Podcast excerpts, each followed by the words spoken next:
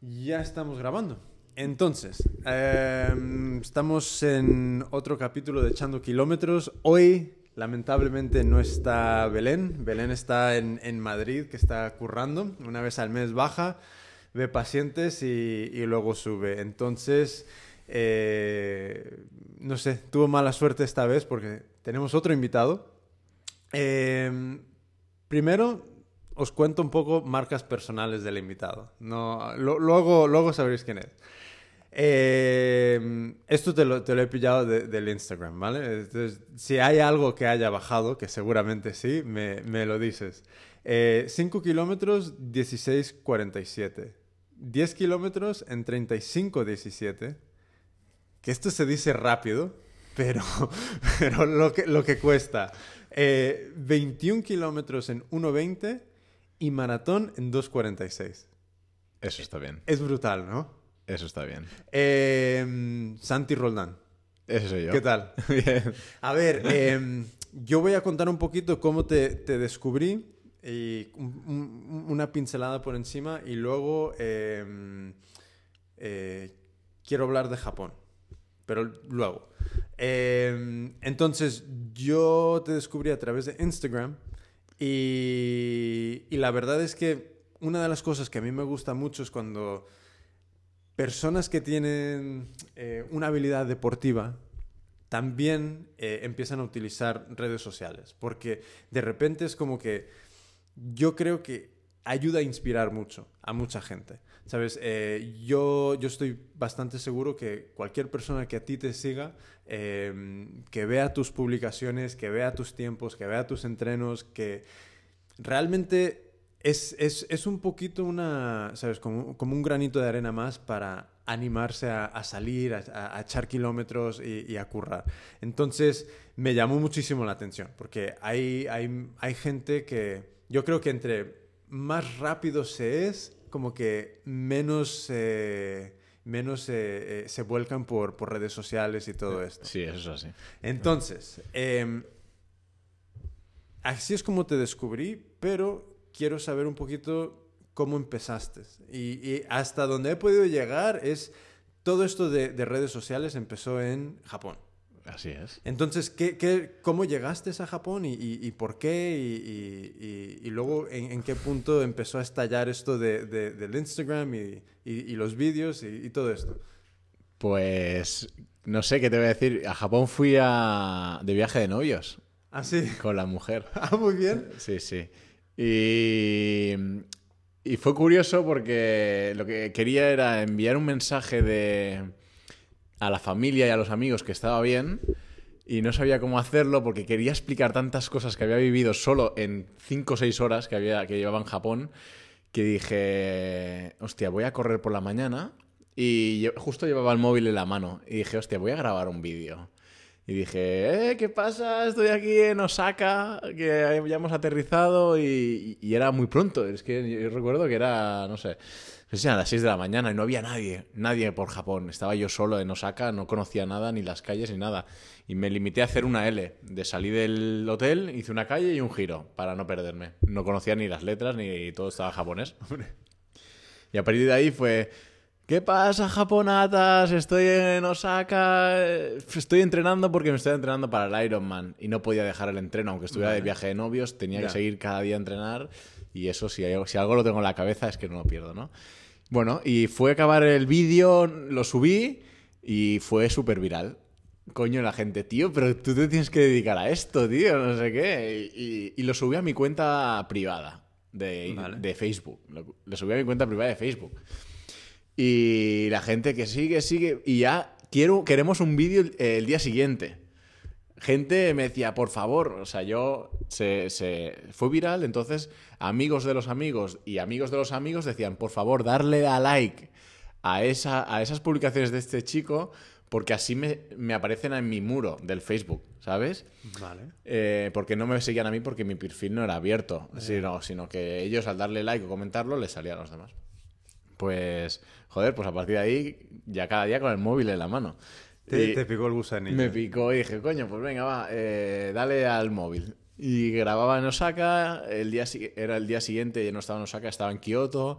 eh, el, el siguiente, pues en los volcanes esos de, de lo- los volcanes del infierno de Japón, tal, no sé qué. Entonces, pero este formato era más como españoles por el mundo, que eras Sí, tú sí, sí, y ahí contando un poco lo que estabas viendo. Sin editar y- nada ni nada. El vídeo daba al rec eh, y hacía una edición de 5 minutos seguida y, y ya está. Y, y entonces, ¿cómo saltas de, de Japón, viaje de novios? Estás haciendo un poco vídeos, sobre todo para, para, para tu gente.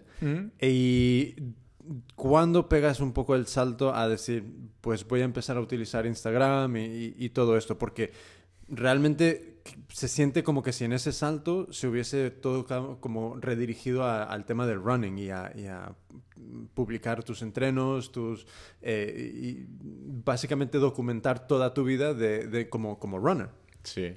Bueno, ante- antes de, de hacer el salto a Instagram, en el Facebook, eh, finalmente tuve que, que separar un poco mi vida privada, Sí. eh, mi Facebook privado, y creé una página que se llamaba Fantasías de un Runner. El nombre, no me digas por qué. Ahí nos inspiramos con mi mujer allí en, en Japón. ¿Cómo le? Esto, ¿Qué estoy haciendo? Esto parecen fantasías lo que estoy haciendo, porque yo qué sé. ¿Y de qué? Pues de runners, pues estoy corriendo todo el día. Y al final, pues a partir, a partir de ahí se creó la página de Fantasías de un Runner. Y, y después de todo esto, mucha gente me decía que, oye, ¿por qué no usas el Instagram? Que y así también puedes subir fotos, no solo vídeos y tal. Y empecé con el Instagram. Pues no sé, empecé a subir alguna foto y vi que tenía más tirón el Instagram que Facebook. Porque Facebook se, se está convirtiendo para mí en una red social que va a la baja. Ya. Se ve y se ve bastante que va a la baja. Y encima como que me hacía pagar para que llegara a mis, a mis seguidores. En este caso, yo que sé, tenía mil seguidores y Facebook te dice que, que si quieres que tu vídeo llegue a los mil, pues tienes que pagar tanto. Si no, llegará a un 20%, ¿no? A Sí, 200 eso. personas. Sí, eso. eso, ¿no? Y dije, esto no, no me gusta. No me gusta que se lucren. Encima se quieren lucrar conmigo, una cosa que yo lo hago pues por diversión y tal, y, no, y no me gusta. A raíz de esto, las cursas y las carreras se ponían en contacto conmigo y querían que yo les grabara vídeos eh, dentro de las cursas. Y, y dije, bueno, pues esto hay que seguir haciéndolo, pero hay que seguir haciéndolo, pero para la gente, no para Facebook que se lucre. Y fue cuando de- di el salto al, al- al Instagram.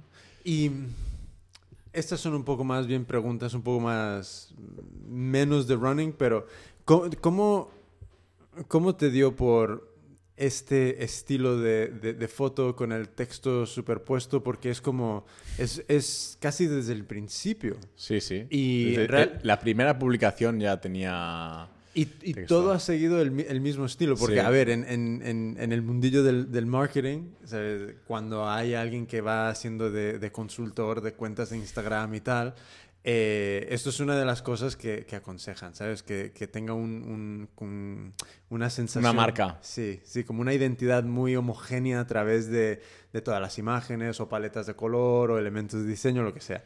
Y me, me hizo gracia. Entonces, como no eres del mundo del, marketing, me hace gracia de cómo llegaste a eso y por qué. Eh, me, hace, me, me hace mucha gracia más esta pregunta porque mi madre, desde muy pequeño, yo decía, digo, quiero ser peluquero, mamá, no sé qué. Y me decía, si quieres ser peluquero, tienes que ser un peluquero diferente. Porque peluqueros hay muchos. Eh, peluqueros los tienes de toda clase. Entonces, si quieres triunfar en algo, tiene que ser diferente a los demás. Sí. Y, y es, y, y ahí lo he llevado a, la- a todo, a mi vida profesional, a mi vida la- eh, laboral o no sé. Y al final yo tengo un poco un carácter que también es un poco diferente, ¿eh? no sé, puede ser mejor o peor. Y al Insta dije, tengo que hacer algo diferente. Nadie pone, nadie pone letras en la... Ya, porque, eh, y eso es verdad, ahora mismo sí que ya se ve un montón. Ahora se están Pero- viendo muchos. Pero si tú ves eh, desde la primera publicación que, que hiciste hasta, pues hasta ahora, realmente en, en- en ese... Porque lleva casi un poco más de un año, ¿no? No llega ni a un año. No, Vale. llega- no llegamos ni a un año en Instagram. Pero se nota una, ¿sabes? Hace, un, hace casi un año es que no era lo común. No, ¿sabes? no había, no había. Entonces, eh, me, ha, me ha- me ha hecho mucha gracia eso. Entonces, con esta cuenta, eh, ¿qué es lo que más has ido descubriendo sobre la gente que te sigue? ¿Sabes? ¿Qué, qué impacto sientes que, que tiene sobre, sobre esas personas el trabajo que le echas a esto? Yo creo que la, la energía que puedo llegar a transmitir. La gente, yo creo que eh, mm, acaba cogiendo la energía que estoy dándole a- al teclado con los deditos. Ahí, ta, ta, ta, ta, porque yo escribo. a- no, hay gente incluso que me pregunta si escribo en un papel antes de, de escribirlo al Instagram. Sí. Y, y no, no. O sea, yo todo lo que me está saliendo de la cabeza lo estoy metiendo en las teclas y es lo que pienso y cómo hablo. Que tú ahora lo estás viendo. Soy así. ta, ta, ta, ta. Pero, a ver, una cosa. Entonces, cada publicación del Instagram la estás tecleando directamente en el móvil. Sí, claro. Directamente en el móvil. Claro, claro, no en ningún momento he escrito nada. Ninguna publicación la he escrito, ni la he programado, ni es un guion. Directo, pam, eh, la crónica. La crónica es lo que me sale de la cabeza. eh, Esto es aún más impresionante. Porque justo antes de, de empezar a, a- a grabar, eh, me comentaste cu- cuánto tiempo te lleva hacer eh, una, una publicación. Sí. Bueno, a ver, hay publicaciones y publicaciones. Si son publicaciones que tengan contenido formativo, pues yo siempre explico la, la base que yo tengo mental o, bueno, o de conocimientos, de, de- de- entrenador, de todo. Pero aparte, igualmente, igual, yo qué sé, si hablas de, mm, de que vas en hipoxia o que vas en no sé qué, pues Sí. igual algo te tienes que documentar, ¿no? Pues te metes en internet y, coño, esto va así, pues ponlo bien, escríbelo Sí. bien al menos, que, que si lo va a leer, si lo van a leer 500 personas, 1000 o 2000 personas, coño, al menos eh, ponlo bien.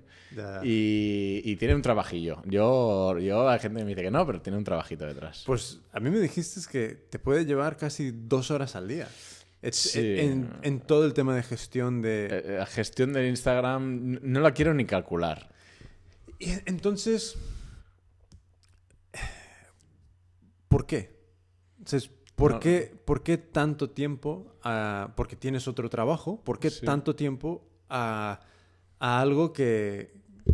No lo sé. no lo sé. Eh, tengo la necesidad de, de, de transmitir. ¿Puede ser? Claro que puede ser, ¿sabes? Yo creo que es una de estas cosas que... mm, Lo que también lo que comentábamos antes, ¿sabes? El, hay mucha gente que, que habla pestes de redes sociales. Y sí, hay muchas maneras de utilizarlas, muchas maneras de, de perder el tiempo, sí.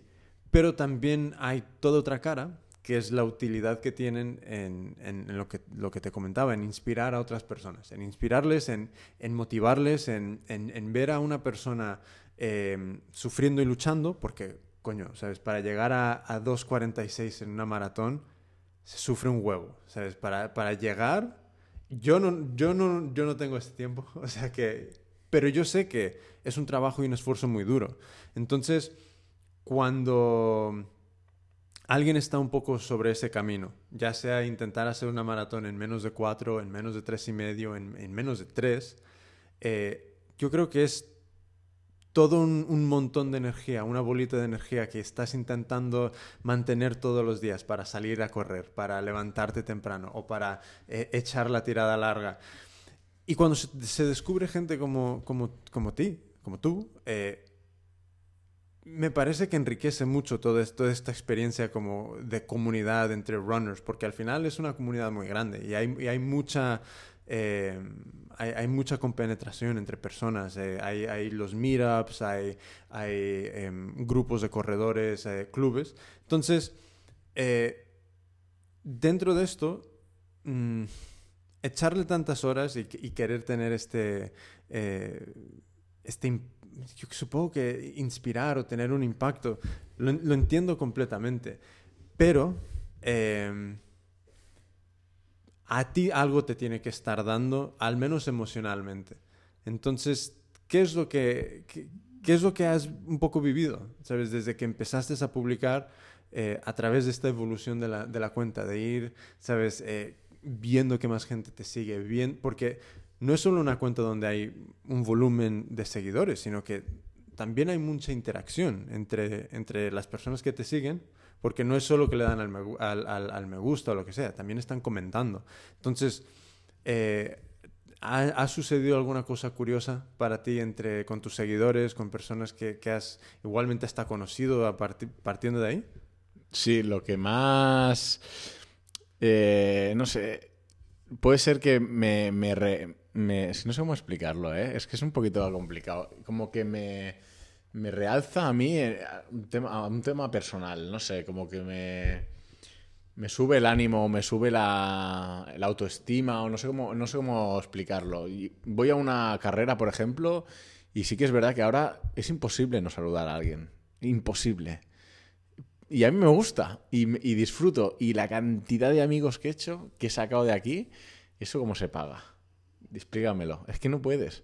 Yo ahora llego, aparco la moto, me estoy quitando el casco empiezo a trotar para calentar la cursa y me encuentro de gente del Instagram.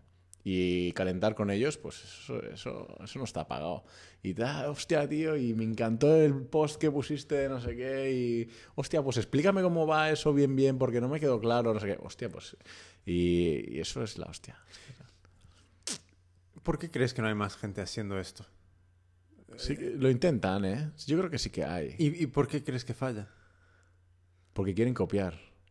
No a mí, sino a otros. Mucha gente, hay mucha gente muy buena ¿eh? en Instagram o, o en, en YouTube, eh, Facebook. Tienes Valentín San Juan, es una eminencia de, de- de las redes sociales. Eh, Joseph Agram, vale, él triunfó por, porque era bueno en algo, era broker y a la, a la vez fue uno de los primeros runners tatuados. Eh, primero en hacer un Ultraman, el primer español. Esta gente pues tiene esto, pero son, son eminencias de las redes sociales. Y la gente les ha querido copiar. Mucha gente. Eh, igual que en YouTube está el Rubius, que puede ser el, el- el más, ¿no? Sí, y la gente quiere copiar. No. Creo que es el peor error que puedes hacer. Siempre tienes que buscarte un, un estilo. De, un estilo. Es igual. Aunque le gustes a unos pocos, pero que les gustes, ¿sabes? No sé, yo creo que va por ahí. A ver, vamos a cambiar un poco de, dirección porque si no es que esto al final va a ser una charla de, marketing y, de, gestión de Instagram, pero eh, sí que me parece, eh, al menos a mí me, parece muy interesante el, ánimo, el ánimo que transmite, el ánimo y, y- y la constancia, que joder. En- Es, es impres- impresionante, es que es una publicación casi todos los días. Uno diario, Ya. sí. Uno diario. Em, cambiando al, al running, em, ¿cuándo empezaste real- a, a- a- a dedicarte? En el 2007 eh, me estuve preparando las oposiciones para bombero. Sí, Y, y yo fumaba y todo. Estaba, estaba un poco en la vida esta de, de que no tenía ni idea de qué hacer con... qué, iba a hacer. Qué, qué iba a ser de mí, ¿sabes? Y me empecé a preparar para... Bueno, miento. Primero las oposiciones de forestal. vale. Porque daba puntos para ser bombero, para las oposiciones de bombero. Entonces las de forestal te pedían correr, si no me acuerdo, si no me equivoco, ¿eh? creo que eran 800 metros a toda hostia. 800. Sí, y yo no aguantaba ni 400. y, y un amigo, Isaac, ¿Cómo cambian las cosas, eh? y un amigo, Isaac, me, me llevó a unas pistas de atletismo ahí de Nou Barris, de, de Barcelona. Y madre mía, mis primer- aún recuerdo hasta mis primeras bambas y todo que tuve. Unas adidas rojas que... madre mía, vaya bambas. Y, y sí, sí, así empezó todo. Entonces, em, bueno, a ver, em- empezaste con 800 metros, ¿sabes? Como meta, em, pero llegar a bajar de tres horas una maratón exige un montón de, de trabajo, un montón de dedicación, muchas horas. Em, ¿En qué punto empiezas a, a- a decir, mm, corro, corro mucho, eh, empiezo a, a- entrenarme más bien en serio? Eh, la verdad que esto todo ha sido, todo ha sido el 2016, ¿eh? que ha sido eh, mi boom deportivo. Porque yo tenía... Espera, espera, espera, espera. espera. Que, que aquí cada uno da- pega unos saltos, tío. A ver, eh, en el 2006 habías dicho que eran las oposiciones. Sí, 2000 2007. 2006, 2000 2007. Sí. En el 2007, 800 metros era, era Sí, un reto. Era mucho, sí. Era un reto. Saltas eh, casi que otros seis o otro- Sí, ocho pero- años. Pero ahí ya empezaba a correr, ya ahí corría, pero corría por diversión, eh, sin reloj, lunes, miércoles y viernes, daba igual. Y hacía pues la cursa de Bombers, la Merced, eh, Vale. 2010, 2011. ¿En, en qué puntos empiezas a ver tú que tus tiempos empiezan a ser ya más bien dentro de el, el- el top eh, 5 o 10% de, de, de los corredores dentro de una cursa? ¿Cuándo empiezas a notar eso? Este año. Este año. Este año, 2016 ha sido. 2000, la temporada 2015-2016. Porque aquí en el atletismo, con la humedad que hay en Barcelona y el calor, lo medimos por 2015-2016, el verano en medio, y ahora empezará 2016-2017 en septiembre. ¿Y qué es lo que, lo que cambiaste para, para que en este año pegases este, este salto? Pues que en el 2015 me lesioné acabando el Ironman. Ajá. Acabando el Ironman, pasé casi, casi entre el 2014, después de la boda, hice el Ironman, 2014, finales, y la- el año 2015 lo pasé lesionado. Y dije, cuando me recupere, se, se van a cagar. Pensé, dije, porque voy a entrenar todo lo que no he podido entrenar todos estos días. Que es de tenido que estar con el pie, con hielo, tratamientos, me he hecho de todo, indiva, pinzamientos de no sé qué, de calambres, me he hecho todo y no se me iba. El, Y- y- el peroneo lateral corto que me voy a acordar toda mi vida de él. Vale. Y a partir de ahí eh, empecé a entrenar fuerte, lunes, miércoles y viernes. Ya me di cuenta que decía, si sales a trotar, no, si solo sales a correr, no, no mejoras. Y miras planes de entreno por internet, Estuviste un año casi, casi, no llega. Pu-. Puede ser una temporada. Vale. eh, dentro de, es- de- de- de este tiempo, ¿cómo...? Porque el ánimo tiene que bajar, igualmente los dos días está alto, pero ¿cómo te mantienes para...? Na- natación Sí, y bici. Natación y bici durante todo ese año. Vale. Siempre, siempre, siempre me mantengo activado. No, yo si no, vamos, me daría, me daría un, pat- un patatús. Vale. Entonces, em, te recuperas y empiezas a, a, a rodar, a, a correr. Dije, onda, pero si ya corro 5 kilómetros y no me duele el peroneo. Digo, va a subir un poquito, va, venga, 10 kilómetros. Ostras, que no duele. Voy a hacer una tirada larga, 15 kilómetros. No duele. Ostras, pues. Pues no sé, yo creo que voy a hacer una media maratón. Y pam, la hice y no me dolió.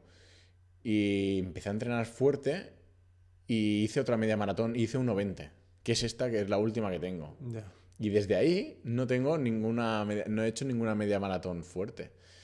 Y por eso es la única marca que, que tengo ahí que no va concorde al 5 y al 10 y, al, y a la maratón. Sí.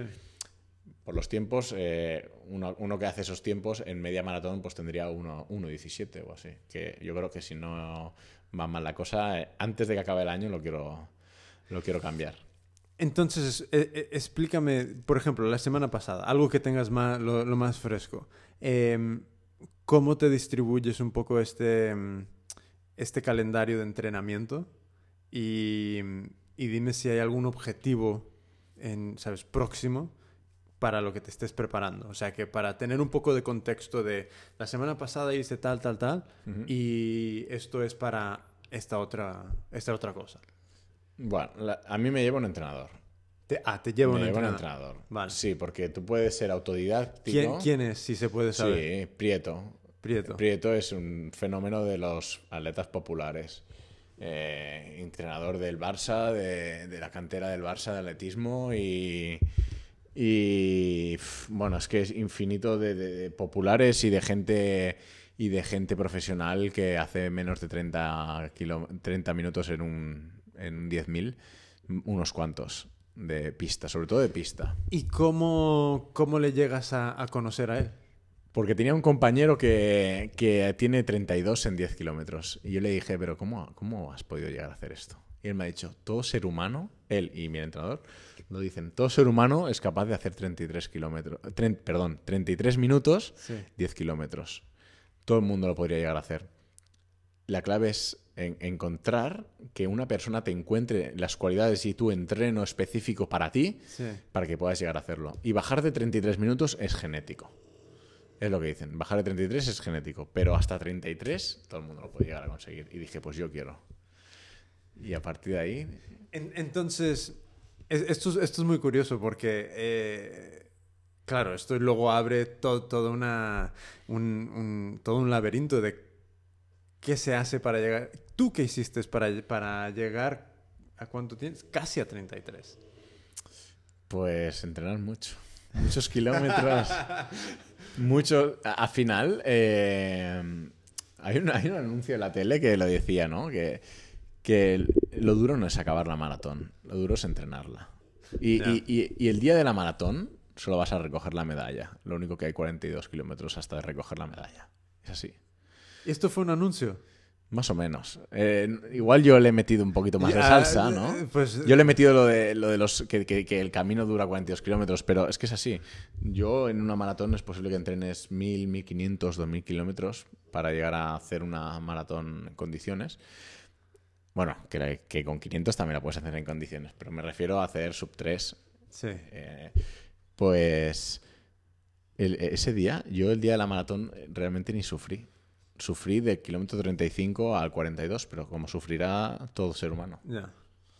Entonces, em, tu entrenador, ¿cómo, ¿cómo te lleva a ti de manera diferente que a otra gente? ¿Qué es lo que, lo que haces tú? Pues nada, es, es- esto es así, es entrenar y le vas pasando tus tiempos, Mm. eh, tus sensaciones, sobre todo. Siempre cada día, oye, pues hoy no ha ido bien la cosa, ¿eh? No sé, a partir de la segunda me veía mal o, o, oye, que la segunda, oye, que los tiempos que me has puesto me, me los he comido con patatas. Coño, que, que los he reventado. Y él a veces me dice, tío, es que tú entrenas que da gusto. Dices que yo no, no hay día, no hay ni un día de toda esta temporada que le he dicho, oye, que no, he- no he podido acabar el entreno. Me pasó una, me pasó una cosa rara un día que, que tuvimos una, una mala comunicación, él que me dijo tal, y yo me pensaba que me tocaba al día siguiente y me, me tocaba a, a dos días, ¿no? Y, y- y metí dos días de calidad seguidos y sí que es verdad y le dije, oye, es que no he podido hacerlo, pero es que lo he acabado, pero mal, lo he acabado. Coño, me dijo, pero si es que eso te tocaba mañana. Vale. ¿Sabes? Entonces, eh, es lo único que... ¿Y qué es lo que, mm, lo que has aprendido que puedas compartir de- desde que el, antes de empezar con él a después de empezar con él? ¿Qué es lo que qué es algo que has aprendido que, que él te ha, te ha enseñado que, que realmente te ha hecho un poco, entre comillas, abrir los ojos o, o descubrir algo nuevo? Hay cosas básicas como que el día de antes de una carrera siempre hay que correr. Siempre. No es, uff, como mañana me toca correr, no corro. Mm. Eso es una cosa que él te lo remarcará muchísimo. ¿Y por qué? Porque tienes que activar la musculatura. No puede llegar dormida la musculatura. Tú no puedes decir, uy, tengo la maratón el domingo, pues mira, descanso viernes, sábado, bueno, y el jueves también. Vamos a descansar tres días y esto. Y lo único que consigues es que tienes la musculatura más blandita que una gelatina. Y llegas allí y entre que la calientas y entre que no sé qué, no sé cuántos, eh, han- te han pasado 15 kilómetros. Entonces, ¿tú cuánto, cuánto corriste antes de, de la maratón en los últimos tres días? Más No, o menos, ¿qué carga era? No, eh, lo que pasa es que cada, yo estaba haciendo en entrenos semanales de casi 100 kilómetros y, y más, Sí. ¿no? Entonces, eh, la última semana de, previa a la maratón, pues igual me salieron unos 50, 60. Claro, si el cuerpo, tú le estás metiendo 100 kilómetros eh, semanales, cuando llegó esa, esa semana, la última, para él era fiesta. Ya. O sea, es como fiesta, no... Ya, ya, 60 ya. kilómetros al final fueron nada. Y lo que hice fue descansar jueves y viernes, dos días de descanso, Sí. después de tres meses, que el cuerpo no, lo, no sabía ni lo que era. Entonces el sábado corrí 6 kilómetros. Vale. Activé la musculatura otra vez, la dejas dura, con unas rectas. ¿Y esos seis kilómetros eran... ¿Cómo, cómo eran? ¿Y a Muy suaves, velocidad? muy suaves, lo que te pide el cuerpo, siempre lo que te pide el cuerpo, nunca ni te fuerzas ni nada, unas pulsaciones de 140, Mm. muy suaves. Eso sí, cuando acaba, tienes que meter un progresivo ahí que dejes la musculatura que, que, que- la quieras, joder, que, que, quieras correr más. Cinco progresivos y lo dejas, pam, y paras. Entonces se queda la musculatura dura Ya. para el día siguiente ya. Es, es curioso. Es cu- muy curioso. Pues eso es una de las cosas que, que he aprendido mucho de él. Y la otra es que el día después Sí. hay que correr también. No puedes decir, joder, con la paliza que me pegué ayer, no voy a correr. Cargas de, de 100, 120 kilómetros por semana. Em, ¿Cómo te estás distribuyendo más o menos? Eh, ¿Es un entreno diario? ¿Dos entrenos diarios? Eh, ¿Mañana, noche? ¿Cómo, cómo, cómo Yo- lo haces? Yo siempre entreno por la mañana. Mm, siempre. Como mucho, como mucho, como mucho al mediodía. Eso como mucho. No me gusta la tarde. Ni me gusta la tarde ni la noche. Lo odio. Entonces, prefiero madrugar mucho que, que acabar un entreno por la tarde. Y siempre el mismo horario para dejar la mismo, el mismo descanso a- al cuerpo. No puedes entrenar por la noche y el Entonces, día ¿a qué, siguiente a qué hora te estás despertando? en función de- del horario que tenga el día siguiente. Si entro a las 7 de la mañana, pues a las 5 y media ya estoy dándole zapatilla. Ya. Y si entro a las 9, pues entonces me permite dormir un poco más. Pero si no, Vale. ¿Y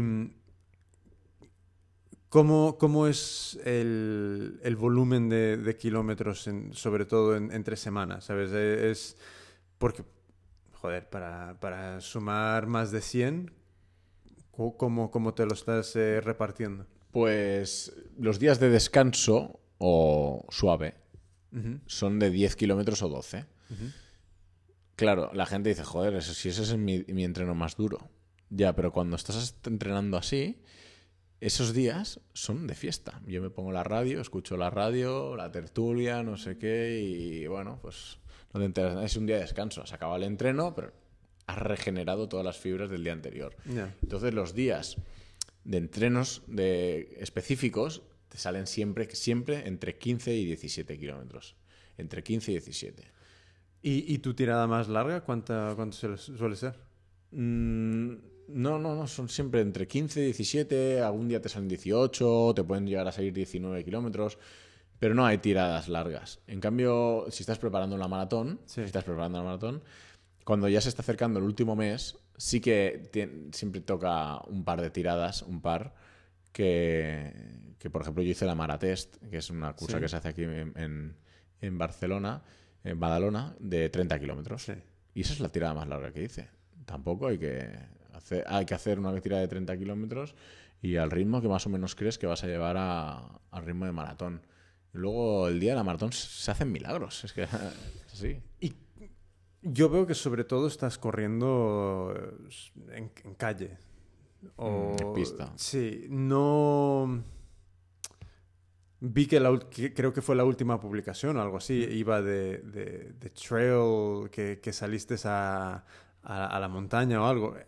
¿Hay algo que, que, que estés viendo como ir más lejos eh, y meterte a, a ultras o esto es a- o, o, eh, o disfrutas ya directamente muchísimo con, con maratones y todo? Con el fondo. Y yo es que me considero más un corredor de un fondista. Entonces, eh, 5, 10, 21 y 42. Si estás entrenando estas, esta, eh, este estilo de, de- de running, ¿no? Pues no, no- casi no pisas la montaña, porque los estrenos son muy específicos. Ya. Sí que es verdad que puedes hacer un día cuestas o que puedes hacer, no sé, un entreno de fuerza en la montaña, pero lo normal es entreno normal, entreno de descanso, o sea, en- entreno regenerativo, que es lo que he dicho antes, 10-12 kilómetros, el, el- otro día de series, otro día de farlex, otro día... Entonces vas metiéndole. Si le metes la montaña, acabas con los cuádriceps y los gemelos rotos eh, que se machacan. Y el día siguiente no podrías hacerlo. Bueno, podrías hacer uno regenerativo, pero vuelves otra vez a la montaña. Y aquí en Barcelona está bien porque tenemos el mar y es muy plano para entrenar, pero la montaña realmente, lo que es la montaña, si quieres ir ya te tienes que desplazar casi en coche.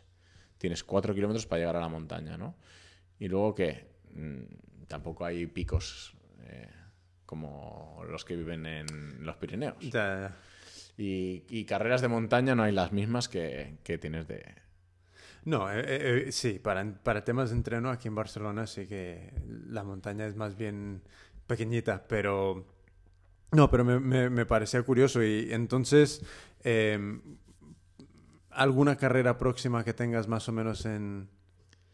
Pues ayer, es que esto es curioso, pero es que ayer me dije que ya iba a cerrar la temporada y ayer me llamó la organización de una de una de las carreras que se van a hacer en Barcelona el día 10 de julio ¿Sí? y posiblemente vuelva a caer. En julio. En julio, vuelva a caer un 5000, ¿Qué, qué carrera es? la de la Vila, la de la Vila Olímpica. Y es Eh, es plana, es en la. son cinco kilómetros. hay de 5 y de 10. Y yo ya he dicho, digo, si voy, si voy, solo haré la de 5, porque ya no me veo para hacer 10, porque sé que no voy a hacer mi marca. Ya. Entonces ya no quería. Entonces, vas a una carrera con la idea de hacer marca.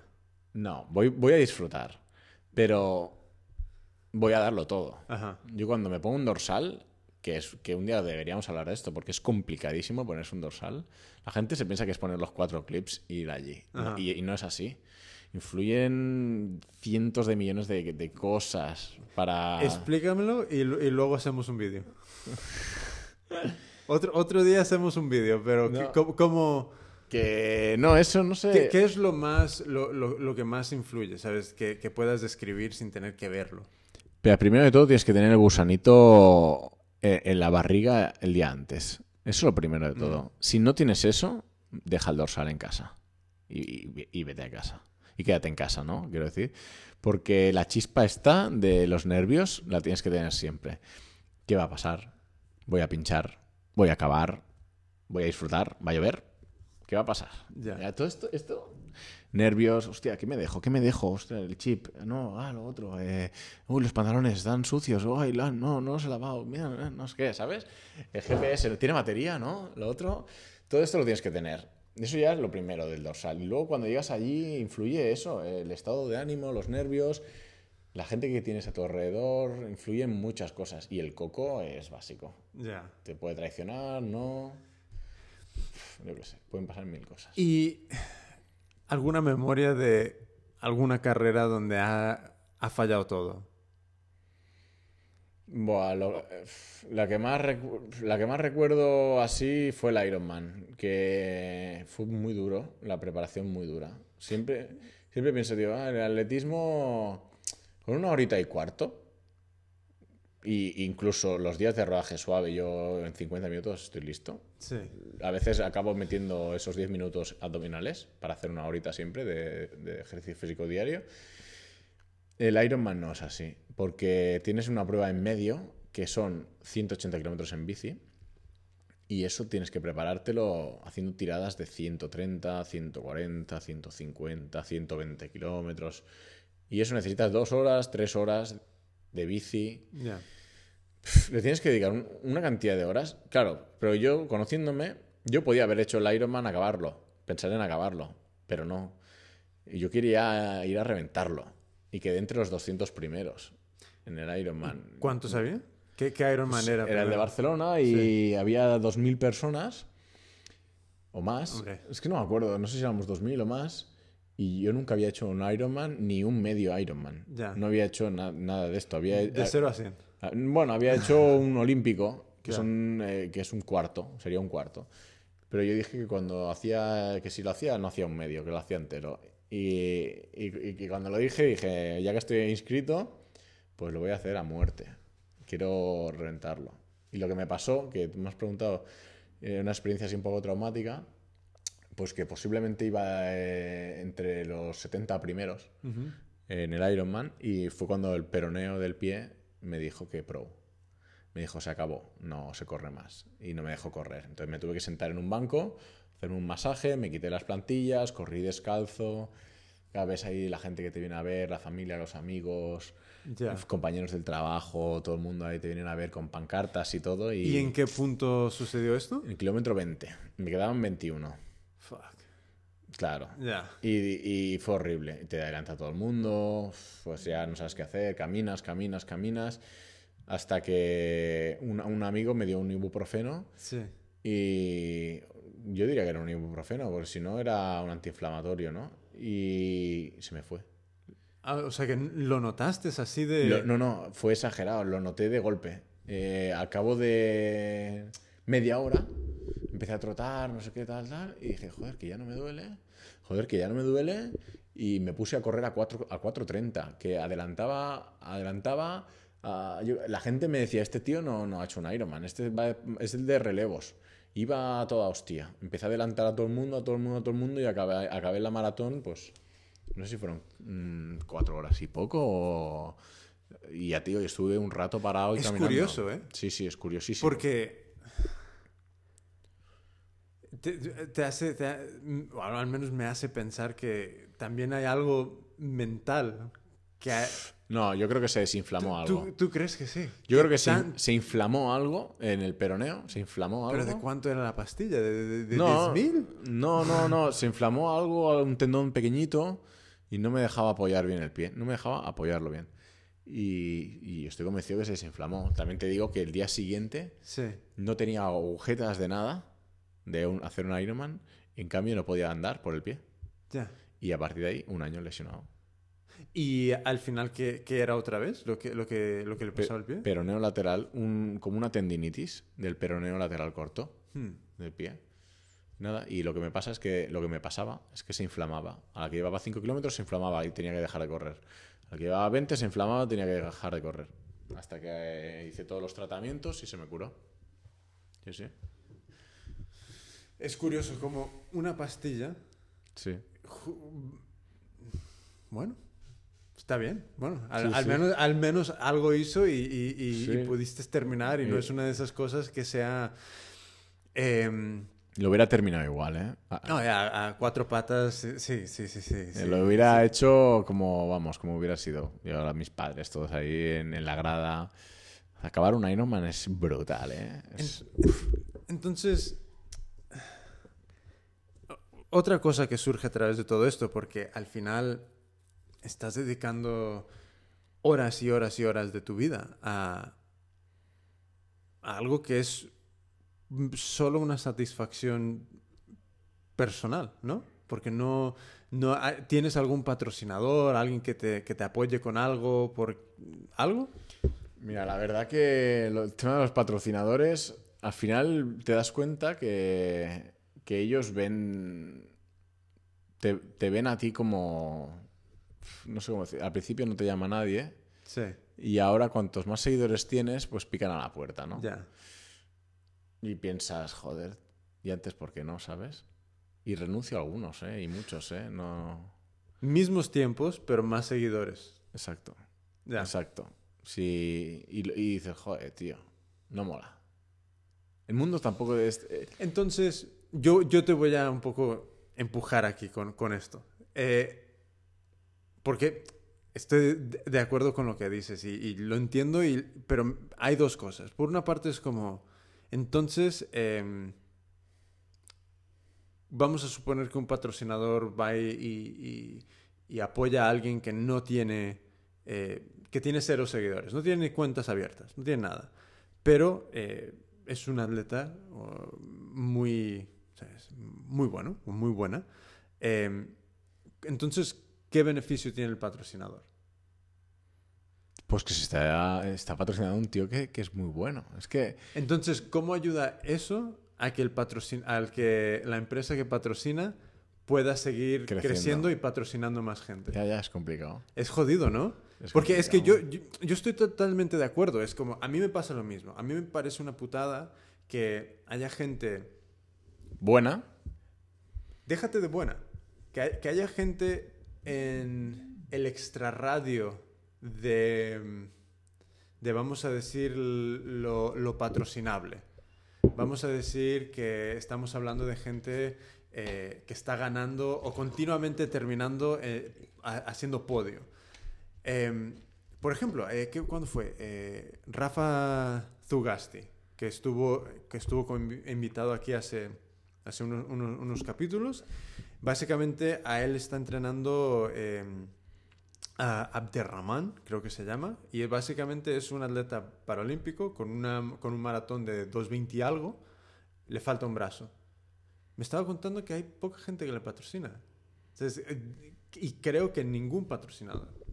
Y eso es lo que a mí me, me, me, me resulta muy...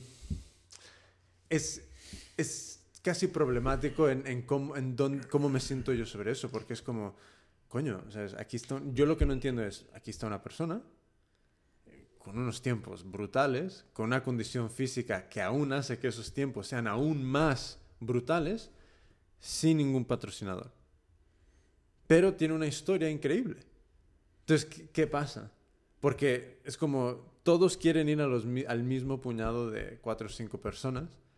¿Sabes? Todo, evidentemente, si eres Kylian Jornet, ¿sabes? Eh, merecidos son los patrocinadores, pero eh, es como que quieren trabajar con poca gente, pero que sean ya, que les ayude la marca a llegar a, ¿sabes? A, a un, a un- grupo de personas enorme. Entonces, ¿qué, qué piensas tú? ¿Dónde está esta línea? ¿Sabes? ¿Dónde- y, y cómo nosotros apoyamos a las marcas? Porque esa es otra cosa, que es como, coño, eh, si yo veo que una marca patrocina a alguien, ¿yo compro lo de esa marca? ¿O sigo ah, tomando mis decisiones como siempre? Porque a mí, es que yo veo personas como tú y es como, ¿cómo alguien no va a querer patrocinar a alguien que no solo metes el trabajo en la pista, sino que también estás metiendo el trabajo de, de, de hacer algo que a la marca le beneficia, ¿sabes? Eso lo entiendo. Pero luego las otras personas que meten muchísimo el trabajo en la pista, ¿no se merecen ser patrocinados o se merecen ser patrocinados? Es muy complicado, no lo sé. Es complicado, es complicado. Es jodido. Es, jo- jodido. Es jodido.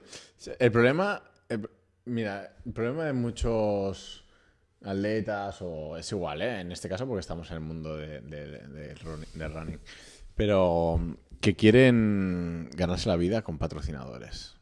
Y, y eso te corrompe al final y no, no puede ser. ¿Tú crees que corrompe? Sí, ¿Cómo? Pues haciendo hasta trampas. Tú sabes la de gente que hace trampas en las redes sociales y se da likes Ah, y se da seguidores. ¿Pa- Ya, ya. ¿Para qué? Para que tener Inflar números. Para tener patrocinadores. Sí, sí. ¿Y no, ¿Y no estás estafando Pues a la marca? Yo te, te digo por qué no. ¿No estás estafando a la no, marca? Opinión personal. Opinión personal. Uy. Te digo por qué no. No porque la marca debe de tener los dedos de frente suficientes para... Y esto te lo digo como alguien que trabaja en marketing. Tiene que tener los dedos de frente suficientes para entender que esas métricas solas no son lo más importante. Pues no es así. Claro, si ellos no entienden esto, eso es su problema. Ahora, que sea ético por parte del atleta, eso ya es un problema completamente distinto. Pero no, no, no me parece... Es, es como, porque al final todos son relaciones comerciales encima, ¿sabes? Que no es... eh, tan pocas veces creo que te vas a encontrar con una relación donde esta marca sea colega tuyo. ¿Sabes? Creo que cuando se llega, porque todos son contratos, todo es contrato, Sí. todo es papel, todo es, ¿sabes? Algún abogado ha leído esto y ha dicho, sí, esto está en nuestro beneficio, ¿sabes? Pero, No sé. eh, no sé, es como que es- estas son cosas que eh, al final, a donde va todo esto es, ¿qué se puede hacer para que gente como tú, y, con o sin seguidores, pueda correr más? Pueda eh, dedicarse a esto más. Porque al final, para mí es importante, porque es como, lo veo desde el punto de vista que si tú puedes correr más y puedes publicar más, inspiras a que más gente, ¿sabes?, levante el culo y se mueva y, y eche más kilómetros. Y al final es como todo un sistema que, que lo veo muy, que se retroalimenta de una manera muy positiva. A mí, yo cuando empecé a correr, eh, eso es otra cosa que, que yo siempre pienso. Me hubiera gustado encontrar una cuenta como la mía. Vale. ¿No? O sea, es, es- es raro lo que he dicho, ¿no? O sea, No, me hubiera gustado Sí. que alguien me explicara todo lo que yo al menos o intento explicar a la gente. Entonces, como creo que va por ahí la cosa, mm, a la gente le, le- como que se alimenta un poco de, de- de toda mi experiencia o de mis o de las pocas cosas que puedo explicar o yo qué sé, igual igual es que les da igual lo que les estoy explicando, pero les, les gusta leerlo cada día por la mañana o lo que sea, ¿no? Y si, y, si, y si yo hubiera estado leyendo estos posts diarios, pues posiblemente hace años ya que, hubiera, que hubiéramos hecho estas marcas. Y no ahora, ¿sabes? Porque es lo que tú has dicho antes. eh, cuanto mejores tiempos tienen los atletas, menos información dan. ¿Por qué? Y menos contacto tienes con ellos. Tú escribes a un atleta profesional no te contestan. Ah, es- es- esto es algo que... mm, Mira, en, algo que no tiene nada que ver. eh, donde lo veo que lo están haciendo muy bien es en... ¿Conoces la, la UFC? La UFC, la UFC es eh, básicamente una liga en Estados Unidos de, de artes marciales mixtas, que son eh, básicamente eh, un... Sí, artes marciales, sí. Eh. Em, entonces, ahí toda la gente que, que- pelea para ellos eh, les, dan cursos y seminarios en redes sociales, en, todo este rollo. Em, organizan eventos y- y salones donde eh, los, lo- casi todos los que pelean para la organización están ahí eh, haciendo fotos con los fans. Hay un contacto muy cercano con toda la comunidad. Y yo lo que veo aquí es que aquí primero no hay una organización que englobe a todos los, los corredores, ya sean eh, de esa misma manera. Entonces, como que aquí cada uno está mm, suelto y no tiene ninguna guía, porque realmente tu cuenta puede ser una guía muy útil para muchísima gente, de al menos ver y no tanto copiar, pero sí ver y decir, mira, eh, si yo puedo introducir esto dentro de, de, de mi, vamos a decir, perfil como, como atleta, me realza, me realza. Sí. Entonces, por, por- ¿tú por qué crees que no están Ya. tan que, a por esa labor? que no que no inspira a más gente, ¿no? ¿Puedes decir? Ya. Pues no lo sé. Yo tampoco lo sé. Ya Por- te digo, hubiera estado bien que, que hubiera mucha gente que ayudara a los demás de, de esta manera. No lo sé. Creo que yo que, que debería- deberían, vaya. Pero claro, piensan, si no me pagan, ¿para qué lo voy a hacer? Es, es, el- es que somos, no sé, es- somos así. la- el ser humano es así. Y la gente que me escribe por privado, es que no te lo imaginas. Gente que me pregunta que si ten- que tengo un- una, unas pruebas de unas oposiciones para, yo qué sé, para Policía Nacional. Hay gente que me escribe que tiene unas pruebas para, para una competición de, yo qué sé, es que... Pruebas para... ¿Pero para qué? ¿Para qué te escriben? ¿Para que les para, entrenes? para que les entrene, para que les ayude. Pues yo- pero yo lo hago encantado y, y siempre les digo, cuando tenga tiempo te contesto. Pero siempre le contesto. Ya. Cuando tenga tiempo le contesto. Y le contestaré. Cuando pueda. Porque lo que hablábamos antes que tú me has dicho, ¿cuánto tiempo te lleva las redes sociales, no? Pues tengo que ir a currar. 8 o 9 horas de trabajo. Ya. Después tengo que estar en casa. Tengo que hacerme la comida. Tengo que ir al súper como todas las personas. Tengo que cuidar de mi hija, que, que tengo una mujer que, se- que, que, vamos, que lo da todo y aún así me, me da un poco más de, de libertad. Y luego tengo el Instagram. Entonces te- tienes que preparar el post de mañana, de qué vas a hablar, de tal, de lo otro, las fotos.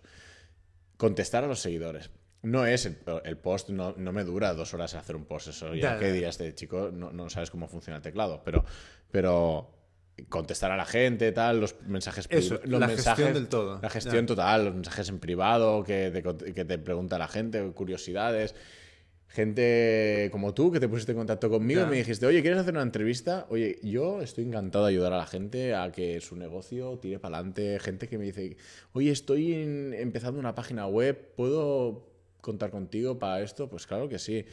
Si no me quitas mucho tiempo, que, que para mí es lo que más dinero vale, yo te ayudo en lo que sea, ¿sabes? Y, y- y lo que, y a todo esto volvemos atrás, que es lo que pasa, que la gente profesional, si no es por dinero, no lo hacen. Y, es, y eso es lo que, no, lo que no tendría que ser así, ¿sabes? Es curioso como alguien, vamos a decir, amateur, porque Sí, sí, muy amateur. amateur eh, está haciendo algo que, que muchos profesionales tendrían que hacer, que es inspirar a más gente, porque al final se puede resumir que todo lo que estás haciendo es- es- está inspirando a gente. Así es. ¿Sabes? Entonces, eh, esta, vamos, a, vamos a decir que esta es la primera parte de varias conversaciones más que, que grabaremos. Que, eh, entonces, vamos a ponerle punto y final ahí. Eh, ¿Alguien que quieras eh, darle las gracias o alguna, algún último mensaje para la audiencia o... A, a todos. Porque. A, to- a todos, a todos, porque el otro día fui a correr a la montaña, que no es mi terreno, y me pegaron dos gritos. La gente, ¡vamos! A mí se me pone la piel de gallina. Cuando tú vas a una carrera y, y te ve un familiar o te ve la mujer que está con tu hija y te saluda y te dice, va, cariño, a ver, aprieta, o un compañero de trabajo, vamos, se te pone la piel de gallina, ¿no? Pues imagínate que te pasa eso en cada entreno. Que vas a, a correr a no sé dónde y te gritan, vamos, Santi, tira, fantasías, dale, no sé qué. Eso, es que eso no tiene precio. Por eso lo hago todo con, con ilusión y cojo el teléfono y contesto y todo. Pues, para esto, para esto, pa estos mi- milésimas de segundo, para vivirlo. Pues te digo que yo creo que mm, todo este camino tuyo con el Instagram y el running acaba de empezar. Es- está... yo siento que, que va a haber muchas cosas muy, muy grandes que te vayan a suceder, porque la verdad es que con, con el interés y la pasión que lo haces, y, y realmente esto tarde o temprano, y, y muchas veces más temprano, se recompensa de alguna manera. O sea que mm, no estoy diciendo de dinero ni nada de eso, estoy diciendo sencillamente que, que hay, hay, no siento que queda mucho recorrido y que, que va a llegar a algo mucho más grande de lo que, de lo que está ahora, porque es, se nota que hay un interés y una pasión por detrás. Está guay. Pues, señor, muchísimas gracias.